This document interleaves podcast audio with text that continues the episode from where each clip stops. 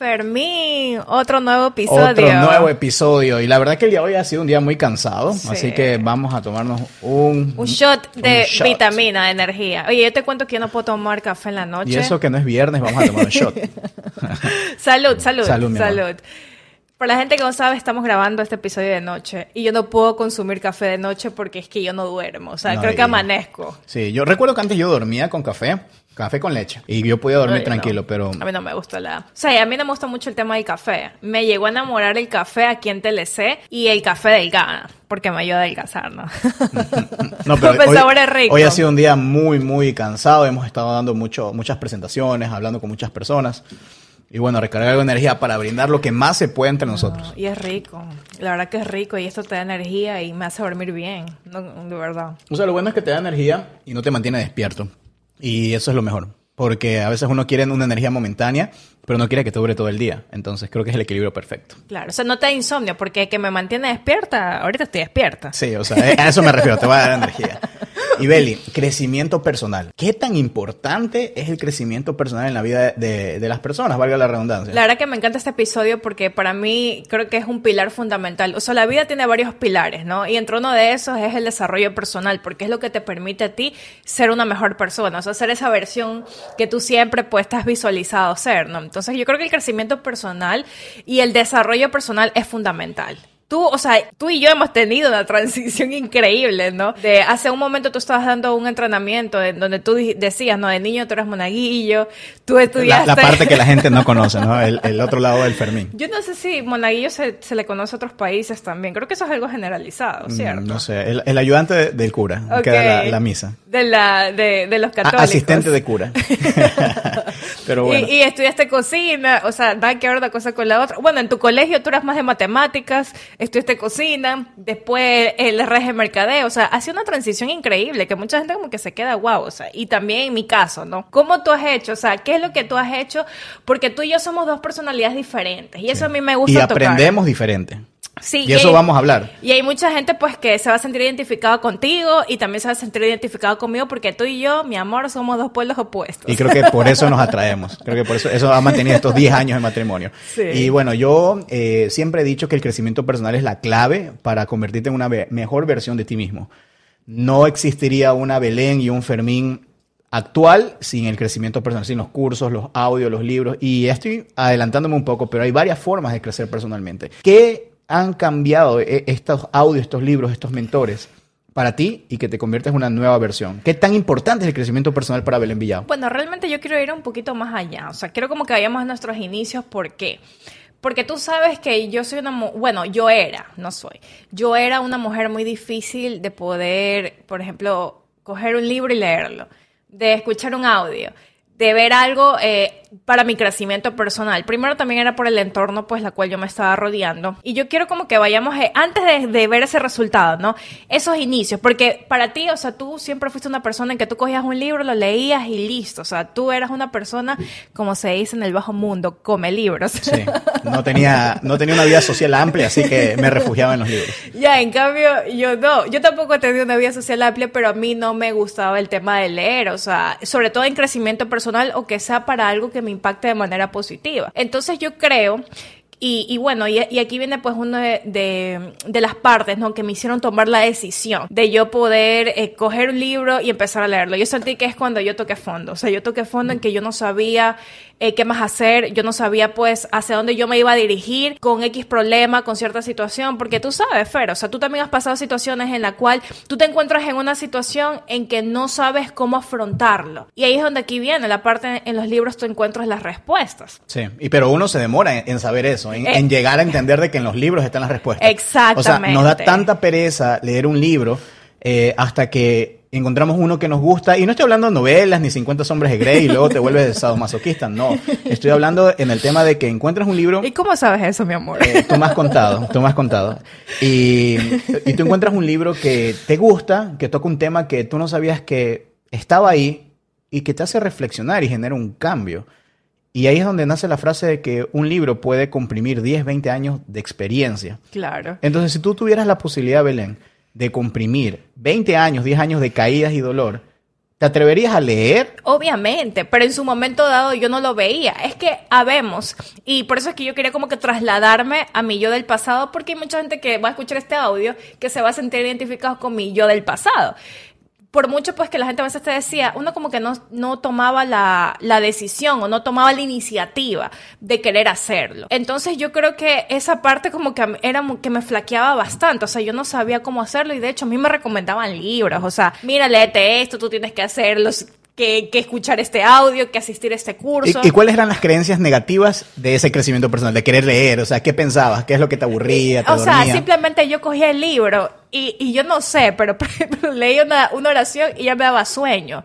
Me dolía la cabeza, me daba sueño. Mira, no, no es que yo decía, ay, no, me va a doler la cabeza. No, es como que yo lo leía y era algo como que yo misma me autosaboteaba, porque yo me decía a mí misma, y aquí viene, la palabra tiene poder, ay, no me gusta leer, me aburre leer. Entonces, uno no se da cuenta que tú le estás mandando un mensaje a tu, a tu mente, a tu cerebro, de que, mira, no te gusta leer, que en el momento de coger el libro te aburres. Me pasaba eso a mí. Entonces, eh, bueno, yo cuando llegué a esta situación, que fue aproximadamente hace unos cinco años atrás, que es donde yo tomo la conciencia de coger un libro y de leer, fue cuando yo sentí que ya no daba para más y un amigo mío me dijo, mira, yo te presto este libro. O sea, fue un libro prestado que yo lo empecé a leer por decisión personal porque yo tenía muchos problemas personales y, y, dejando a un lado lo laboral, porque cuando tú tienes problemas personales, muchas veces también te afecta a los otros pilares que están dentro de tu vida, ¿no? La, la, parte laboral. O sea, es como un efecto dominó. E, exactamente. Entonces, esa parte fue como que a mí me flaqueó. Entonces, yo dije, bueno, lo voy a leer, no voy a perder nada. Y me adentré muchísimo al, al libro. Y yo lo leí y dije, wow, es que esto es lo que yo necesitaba. Entonces, yo poco a poco lo fui haciendo. O sea, hay uno de los consejos que yo le doy a la gente que no le gusta leer o que no tiene ese hábito, porque es un hábito que tú vas tomando. Te, te toma que 21 días para que tú vuelvas un hábito algo. O dejarlo. O, bueno, si es que viene a ser algo malo, ¿no? Pero en este caso, agregar un hábito positivo dentro de tu vida te toma en este caso los 20, 20 21 días. Y, y yo agarraba el libro y yo leía, por ejemplo, media página al día, una página al día. Y yo al día siguiente, media página más. O me ponía en el reloj, sabes que 10 minutos. O sea, más o menos yo me medía. Yo no lo hacía como que muy elevado porque yo sabía que no lo iba a hacer constante. O sea, yo sabía que si yo me ponía a leer un capítulo entero, sabía que el día siguiente no iba a coger el libro, porque era algo pues que yo no estaba acostumbrada. Es como ir al gimnasio y te sacas el aire un día y luego ya no quieres volver porque te duele todo el, todo el cuerpo y no haces nada. ¿Y te ha pasado eso? Eh, muchas veces, muchas veces. Y mira, y sabes que ese tema es muy interesante porque es que la, la gente hace algo y quiere un resultado pues microondas, instantáneo. Entonces yo decidí y dije, no, espérate, el tema del crecimiento personal es increíble. Y yo creo también que para mí es sumamente importante el rodearte con personas correctas. Porque el momento de tú rodearte con personas correctas, ellos te incentivan y como que te contagian. El éxito se contagia. Entonces, como que te contagian eso, ¿no? Entonces, uno comienza como que a adoptar esos hábitos positivos que ellos también tienen y, así viceversa. Perfecto. Y, no, y algo que me encanta es de que eh, todo comienza por decisión propia. A veces uno no lee un libro porque se creó una, una imagen, ¿no? Una cicatriz mental de que los libros son aburridos, los libros son para nerds y todas esas creencias negativas. Inclusive yo cuando leía muchos libros y pasaba en los recreos del colegio leyendo, me decían de esa forma, pero ahí viene la personalidad y el autoestima, ¿no? De que si te importa o no te importa. Claro. Y ahí fue donde comencé. Estaba leyendo cosas diversas, pero fue dentro de la industria del network marketing donde le puse más asunto al crecimiento personal. Y eso me encantó. O sea, llenarme, leer y que uno tras de otro, saber cómo influir en las personas, saber cómo vender, cómo prospectar, saber cómo liderar. Ah, tengo que cambiar esto a mi personalidad. Entonces, en cada libro voy encontrando respuestas porque estaba en la expectativa de encontrarlas. ¿Qué libro en las cuales tú tuviste la mayor expectativa encontraste la mayor revelación. En mi primer libro, el que me prestaron, Los Cuatro Acuerdos. Los Cuatro Acuerdos. Exacto, ese es el libro que yo siempre digo. Ahora último, por ejemplo, estoy leyendo un libro buenísimo, que lo vi pues obviamente de nuestra mentora, eh, que ella lo publicó y lo recomendó, que se, se, llama Las siete cicatrices del líder. Buenísimo, o sea, he encontrado... suena, fuerte el título. he encontrado respuestas que yo dije, espérate, o sea, esto era lo que yo estaba buscando hace un tiempo atrás. Y es donde tú dices, o sea, donde uno dice, no, en los libros encuentras las respuestas. Y, y es verdad, o sea, es ese libro como que a mí me adentró muchísimo, Los Cuatro Acuerdos, me ayudó a liberar, sobre todo por mi situación. Y cuando tú tocas el tema del network marketing, es increíble porque dentro de la industria, la industria como tal está, para algunos, no está satanizada, o sea, la gente ignora mucho el tema de la información de network marketing, pero creo que algo que yo rescato muchísimo hablando del crecimiento personal es que una de las mayores riquezas, muy aparte de lo económico que tú ganas, que tú ganas bastante, obviamente dependiendo de la persona cómo lo desarrolla, es la riqueza, o sea, la mentalidad en la cual tú vas obteniendo para tú poder crecer que no te lo brinda en ningún otro lugar. O sea, yo de verdad, bueno, en este caso tú tuviste más empleos que yo, pero en, los dos únicos empleos que yo tuve, a mí nunca, o sea, yo nunca como que no hubo ese, ese ambiente de querer crecer, de querer como que te incentivan, de que hay un liderazgo. Porque el liderazgo tiene mucho que ver en el tema del desarrollo. Claro, tú trabajabas por necesidad, en cambio yo sí trabajaba en el área donde me, me especialicé y en algún momento me gustó, pero luego ya las necesidades fueron otras y eso fue, hizo que cambie el curso del camino. Y yo sé que al inicio no te gustaba leer. No te gustaba, pero arrancaste por algo. y aquí vienen como que las ofertas que nos da el crecimiento personal para todos gustos y colores. Así es. Entonces, ¿tú por cuál comenzaste? O sea, los cuatro acuerdos fue el no, primero. No, no hablando del tema del libro, sino que también existen, por ejemplo, audiolibros. Ah, exactamente. Entrenamientos por pagados, gratis. A mí me encanta escuchar y yo ahora lo hago porque yo soy una mujer más auditiva y visual. Me gusta ver mucho el tema de biografías de personas exitosas, videos y en audios, por ejemplo, mientras hago ejercicio, mientras estoy haciendo algo pues que puedo yo prestar la atención al audio, son eh, los audios de Jim Rohn. O sea, a mí me encantan. Y de Tony Robbins. Obviamente Jim Rohn fue el mentor de Tony Robbins, pero a mí me encanta escuchar de ambos. Y Tony Robbins es una bomba. yo, recuerdo que yo era muy reacio a ese tipo de cosas y hay, una anécdota muy, muy, muy chistosa. Del crecimiento personal. Y eso te ayudó muchísimo. Muchísimo. La verdad que sí. A soltarme un poco más. Yo era muy cuadrado, muy reservado, sin nada de energía, pero eh, siempre, siempre he estado ahí en el crecimiento personal, pero si no fuese por ti, no hubiese pasado. Y fue que Belén me invitó, me pagó todo para que vaya a Miami a, yo te tenía fe, mi amor. a ese curso. Y yo, era la segunda vez que Belén iba y ella llegaba emocionada y, y, tuvo un cambio, fue más constante. Entonces dije, bueno, vamos a ver, a ver si causa algo en mí. Fui con una expectativa muy baja, pero fui. Y el primer día ya Belén estaba acostumbrada, porque era la segunda vez, era que saltaba, aplaudía, y yo, como era reservado, era muy cuadrado, y yo decía, ¿y estos locos qué hacen? O sea, ¿cuál es la necesidad? Pero al final del primer día... Espera, espera, espera.